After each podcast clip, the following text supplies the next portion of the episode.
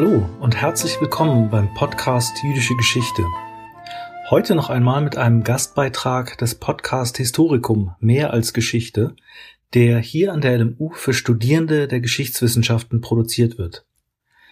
In einigen Folgen des Podcast Historikum stellen Lehrende der LMU wissenschaftliche Studien vor, die sie als besonders wichtig für ihr Fach erachten. Und in dieser Folge spricht Dr. Philipp Lehnhardt über die Geschichte des niederen jüdischen Volkes in Deutschland, die bereits 1968 in New York erschienen ist. Er spricht über deren faszinierende Entstehungsgeschichte und erzählt, warum er die Studie auch über 50 Jahre nach deren Erscheinen noch für äußerst lesenswert hält. Wir wünschen viel Freude beim Hören.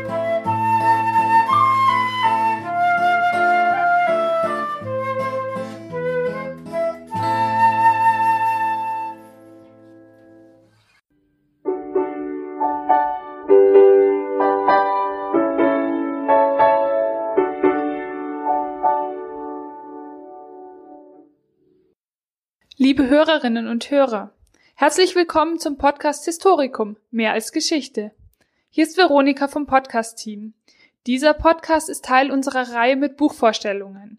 Hierfür habe ich mit Dr. Philipp Lehnhardt vom Lehrstuhl für jüdische Geschichte und Kultur an der Ludwig-Maximilians-Universität München gesprochen. Er hat sich für diese Folge ein Werk ausgesucht, das neben einer außergewöhnlichen wissenschaftlichen Perspektive auf eine interessante Veröffentlichungsgeschichte blicken kann und sicherlich als Rarität bezeichnet werden kann. Das Buch, was ich äh, vorstellen möchte, ist von Rudolf Glanz und trägt den Titel Geschichte des niederen jüdischen Volkes in Deutschland. Untertitel Eine Studie über historisches Gaunertum, Bettelwesen und Vagantentum in New York erschienen 1968. Das ist ein sehr außergewöhnliches Buch, ein Buch, was es auch selten in Bibliotheken gibt, antiquarisch kaum erhältlich und auch bisher nicht nachgedruckt worden ist. Aber umso interessanter ist das Buch eigentlich von seiner ganzen Geschichte her, auch von seinem Hintergrund her. Zum Inhalt werde ich gleich noch was sagen. Zunächst mal ein bisschen noch den Autor vorstellen, Rudolf Glanz, der nämlich selber eine ganz interessante, ganz interessantes biografisches Profil eigentlich hat. Also er ist 1892 in Wien geboren, kam aus einer Familie, die aus Galizien ursprünglich äh, stammte, ähm, also heutiges Polen, also eine ostjüdische Familie und hat in Wien zunächst die jüdische Gemeindeschule besucht, also sehr traditionell eigentlich aufgewachsen. Dann 1910 bis 1914, also als er erwachsen war, zunächst die israelitisch-theologische Lehranstalt. Er hatte also vor, Rabbiner zu werden. 1914 kommt natürlich was dazwischen, der Erste Weltkrieg. Äh, er geht als Soldat äh, in den Ersten Weltkrieg als österreichischer, österreichischer Soldat, äh, ist an der italienischen und auch an der russischen Front und letzteres ist besonders wichtig für sein späteres äh, Leben, weil er als Soldat nach Vilna kommt, Vilnius, was damals das Zentrum jiddischer Kultur eigentlich ist. Und er kommt ähm, in Kontakt zu dieser sehr lebendigen jiddischen Kultur, ähm, auch der Sprache, der politischen Implikationen dieser jiddischen Kultur äh, und nicht ganz unwichtig, er lernt auch seine schwedere Frau dort kennen. Bei Kriegsende kehrt er aber zurück nach Wien und schlägt einen neuen Weg ein. Er studiert Rechtswissenschaften, Jurisprudenz. Ähm, er wirbt auch einen Doktortitel an der Uni Wien, musste dafür nicht wie heute eine Dissertation schreiben, sondern nur ein Rigorosum, also eine mündliche Prüfung machen. Das war noch ein bisschen einfacher, schließt das Ganze erfolgreich ab und eröffnet dann eine Kanzlei in Wien, die er auch bis 1938 bis zum, bis zur Emigration führt. Diese Zeit, also nach dem Ersten Weltkrieg bis zur Emigration, ist auch die Zeit, wo er gleichzeitig eben als Wissenschaftler tätig wird und auch als jüdischer Aktivist. Er ist in der jüdischen Gemeinde, ähm, im Gemeinderat tätig, er ist Mitglied einer jüdischen Studentenverbindung. Er arbeitet mit beim JIVO, beim Jiddischen Wissenschaftlichen Institut und ähm, ist auch der Gründer der Wiener Sektion der Poalei Zion, also der arbeiterzionistischen Organisation. Für diese Poalei Zion ähm, arbeitet als Herausgeber dieser der Zeitschrift der jüdische Arbeiter und beginnt aber schon auch Material zu sammeln für diese Studie. Also das heißt, in den 20er Jahren fängt er bereits an, diese Studie, dieses Buch, über das ich spreche, dazu Forschungen anzustellen. Ein Buch, was erst 1968, also 50 Jahre später, eigentlich erscheint. Der Einschnitt ist dann nach dem Ersten Weltkrieg ist der große Einschnitt natürlich dann die Emigration. 1938 geht er ähm, nach Amerika, ähm, nach New York, äh, wird da wissenschaftlicher Mitarbeiter, würde man vielleicht heute sagen, äh, am JIVO, also an dem Jiddischen Wissenschaftlichen Institut und forscht da vor allem zur osteuropäischen Geschichte, aber dann eben ganz stark auch zur amerikanisch-jüdischen Kultur- und Sozialgeschichte, hat ganz interessante Pionierstudien veröffentlicht, beispielsweise über das Verhältnis von Juden und Iren und Juden und Mormonen und Juden und Italienern in Amerika, also sozusagen die ganzen Minderheiten, ähm, in welchem Verhältnis die eigentlich zueinander stehen hat über Juden im kalifornischen Goldrausch, über Juden in Alaska, also all solche Themen, die noch nie jemand vorher sich angeschaut hat. Das war sozusagen sein Spezialgebiet. Und genau in diesen Kontext fällt auch diese Studie Geschichte des niederen jüdischen Volkes in Deutschland. Worum geht's also bei dem Buch? Vorbild ist ein ganz ähnliches Buch, Geschichte des niederen Volkes in Deutschland, was vorher erschienen war, Anfang des äh, 20. Jahrhunderts. Und er versucht das sozusagen auf die jüdische Geschichte zu übertragen und beschäftigt sich mit Aspekten der jüdischen Geschichte, die bisher überhaupt nicht in den Blick gekommen waren und eigentlich auch bis heute nicht wirklich im Blick sind, es sehr, sehr, sehr wenig Forschung dazu gibt, nämlich wirklich mit den niederen Klassen, mit den niederen Schichten der Bevölkerung. Und das sind insbesondere jene, die dann in der frühen Neuzeit, was so sein, sein Hauptschwerpunkt äh, zeitlich gesehen ist, eine prekäre ja, man könnte auch sagen, fast illegale Existenz führen, die also kein Ansiedlungsrecht haben, die äh, keine Steuern zahlen, deswegen auch in vielen Quellen gar nicht auftauchen, die ähm, eigentlich immer unterwegs sind, die sich von Ort zu Ort bewegen, sehr viel auf der Straße sind, sehr viel unterwegs sind und eben immer versuchen, eine Bleibe zu finden, sich über Wasser zu halten, die immer an der Armutsgrenze, am Existenzminimum leben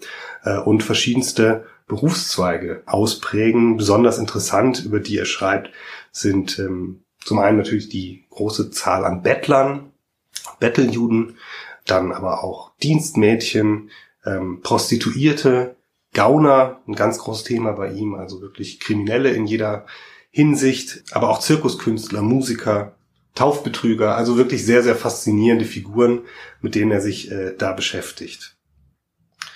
Und er versucht tatsächlich diese, ja, verleugnete Geschichte oder unsichtbare Geschichte sichtbar zu machen, indem er eine ganze Vielzahl an unterschiedlichsten Quellen verwendet. Zum einen jüdische Quellen, also Responsenliteratur beispielsweise. Zum anderen Polizeiliteratur ist eine ganz wichtige Quelle für ihn. Ja, kulturwissenschaftlich, sagen wir mal, so folkloristische Quellen nimmt er auch, also Lieder und Gedichte. Erzählungen, ähm, Gerüchte aus, aus allen Epochen, äh, all solche Dinge äh, greift er auf und ähm, montiert das ähm, zu einer ja, Gesamtdarstellung eben dieser Geschichte des niederen jüdischen Volkes vom ausgehenden Mittelalter bis zum 19. Jahrhundert. Ein weiterer Schwerpunkt seiner Studien, und das zieht sich eigentlich auch wirklich durch das ganze Buch, ist eine sprachwissenschaftliche Perspektive, die ganz interessant ist für einen Historiker natürlich auch.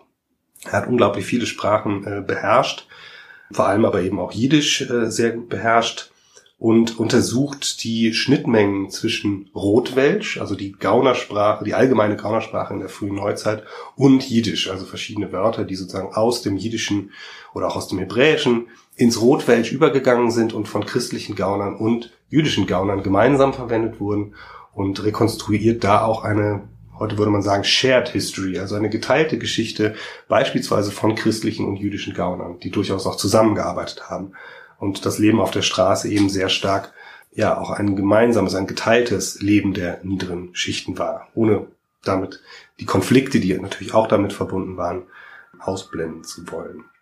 Also das ist im Grunde, sind im Grunde die, die großen Themen dieses Buches. In den 20er Jahren begonnen, wie gesagt, 1968 veröffentlicht und auch diese Veröffentlichungsgeschichte ist eigentlich noch ganz interessant, das kann man vielleicht noch ähm, hinzufügen. Er hat keinen Verlag dafür gefunden. Er hat dieses Buch, was immerhin 400 Seiten stark ist, über 100 Seiten Anmerkungen, im Eigenverlag veröffentlicht, selber drucken lassen, hat Zuschüsse bekommen, sowohl vom Leo Beck Institut in New York, was für deutsch-jüdische Geschichte dann zuständig ist, als auch vom JIVO, eine, selten, eine seltene Gelegenheit der Zusammenarbeit dieser beiden Institute ähm, aber hat es eben selber verlegt und, und herausgebracht. Und ähm, das erklärt vielleicht auch ein bisschen, warum es so eine Rarität heute auch ist. Warum empfehlen Sie dieses Buch? Was hat Sie an diesem Buch besonders fasziniert?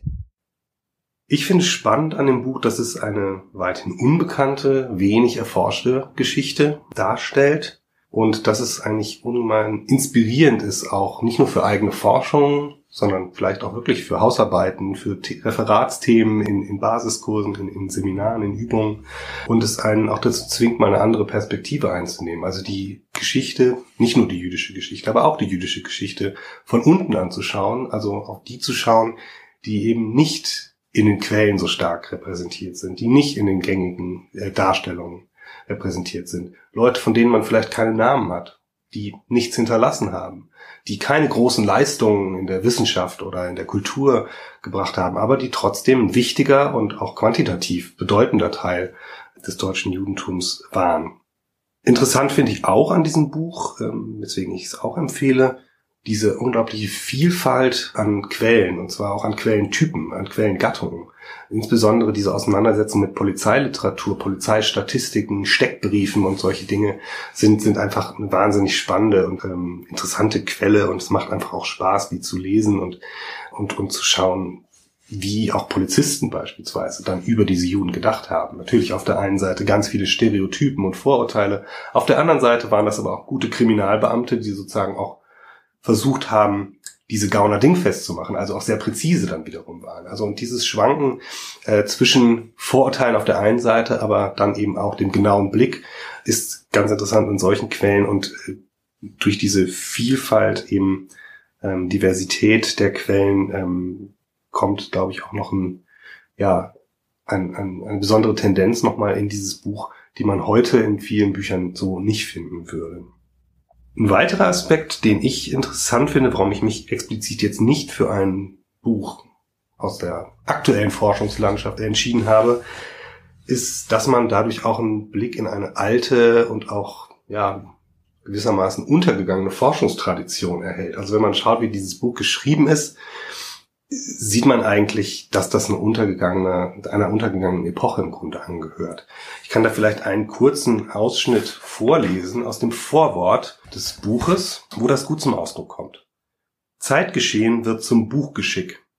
In Wien begonnen, kommt dieses Buch nunmehr in New York heraus und reiht sich damit in die Zahl der Bücher ein, die seit dem 17. Jahrhundert in jüdischen Quellen als von den Vertriebenen von Wien verfasst bezeichnet werden. Der Kreis der an dieser Forschung Interessierten hat sich bereits in Europa geformt. Das JIVO in Wilna gewährte mir Gelegenheit zu einem Vortragszyklus in seiner Aspirantur, wo Max Weinreich, der Gründer des JIVO oder der Leiter des JIVO, eine tiefgründige Diskussion über das Thema einleitete. Das war Ende 1936. Das Buch, angeregt von den Werken deutscher Kulturforscher, Polizeileute und Juristen, kommt in deutscher Sprache heraus wie es in Europa erschienen wäre. Und dieser Konjunktiv ist natürlich sehr sprechend, denn er, er sagt damit ja eigentlich auch, dass es ein, ein, Buch ist, was vor dem Nationalsozialismus, vor dem Holocaust entstanden ist und er eigentlich an diese Tradition anknüpft und damit gewissermaßen dieser Tradition auch einen Grabstein setzt. Stilistisch wird man schnell feststellen, dass es sehr viel literarischer ist, als man heute schreiben würde, auch spekulativer, auch thesenreicher, auch parteilicher, in gewisser Hinsicht. Also man muss es auch sehr kritisch lesen natürlich. Es entspricht nicht unbedingt ähm, der Art und Weise, wie wir heute Forschung treiben. Aber ich glaube, gerade das kann es eigentlich auch spannend machen eine andere Perspektive einzunehmen und auch Stereotypen selbst zu überwinden. Also insbesondere dieses Stereotyp vom entweder ganz erfolgreichen und klugen und intelligenten jüdischen Wissenschaftler oder Musiker oder ähm, vom reichen Bankier oder verschiedene andere Stereotypen, die es so über jüdische Geschichte gibt, wo man eben bei Rudolf Glanz lesen kann, dass ein sehr großer Teil der deutschen Juden über einen sehr langen Zeitraum hinweg ähm, ja ganz andere, eine ganz andere Lebensrealität hatte. Das Werk ist nun schon vor über 50 Jahren erschienen. Ist es für die heutige Forschung nach wie vor aktuell und relevant? Die Forschung zur Geschichte des niederen jüdischen Volkes ist bisher wirklich immer noch nicht über Ansätze hinausgekommen. Es gibt mehrere Aufsätze natürlich. Es wird auch immer wieder mal thematisiert. Beispielsweise die Armenfürsorge ist ein Thema, was durchaus äh, immer besser erforscht wird. Aber eigentlich ähm, ist das immer noch ein Standardwerk, erstaunlicherweise. Nach all diesen Jahren und trotz dieser alten Forschungstradition, über die ich gesprochen habe, ist es eigentlich immer noch ein Standardwerk und wird auch immer noch zitiert. Es gibt jetzt in letzter Zeit natürlich einige Werke, die diese Tradition aufnehmen und auch weiterschreiben. Also ein wichtiges, wichtiger Sammelband, der 2000 erschienen ist, ist von Steffi Jersch-Wenzel herausgegeben. Juden und Armut in Mittel- und Osteuropa heißt das, mit verschiedenen Aufsätzen zu interessanten Themen, wo auch Rudolf Glanz immer mal wieder vorkommt. Und dann gibt's vor allem verschiedene Regionalstudien, die sich bestimmte Aspekte von jüdischer Armut vor allem anschauen. Ein Werk ist von Todd Endelmann, auch ein ähm, Standardwerk eigentlich zur Geschichte der britischen Juden, das heißt The Jews of Britain, 1656 to 2000, auch von 2002 ein Buch, wo er auch viel ähm, die Juden auf der Straße sozusagen auch eingeht und auf Armutsphänomene und so. Äh, also das ist sehr, sehr interessant. Und ein weiteres Buch, was eher auch mit, meinem, mit meiner Lehrtätigkeit zu tun hat, ähm, ich schon mehrfach auch Seminare über die Geschichte der niederländischen Juden jetzt abgehalten habe, ist von Tirza Levi Bernfeld, ein Buch von 2012, relativ neu.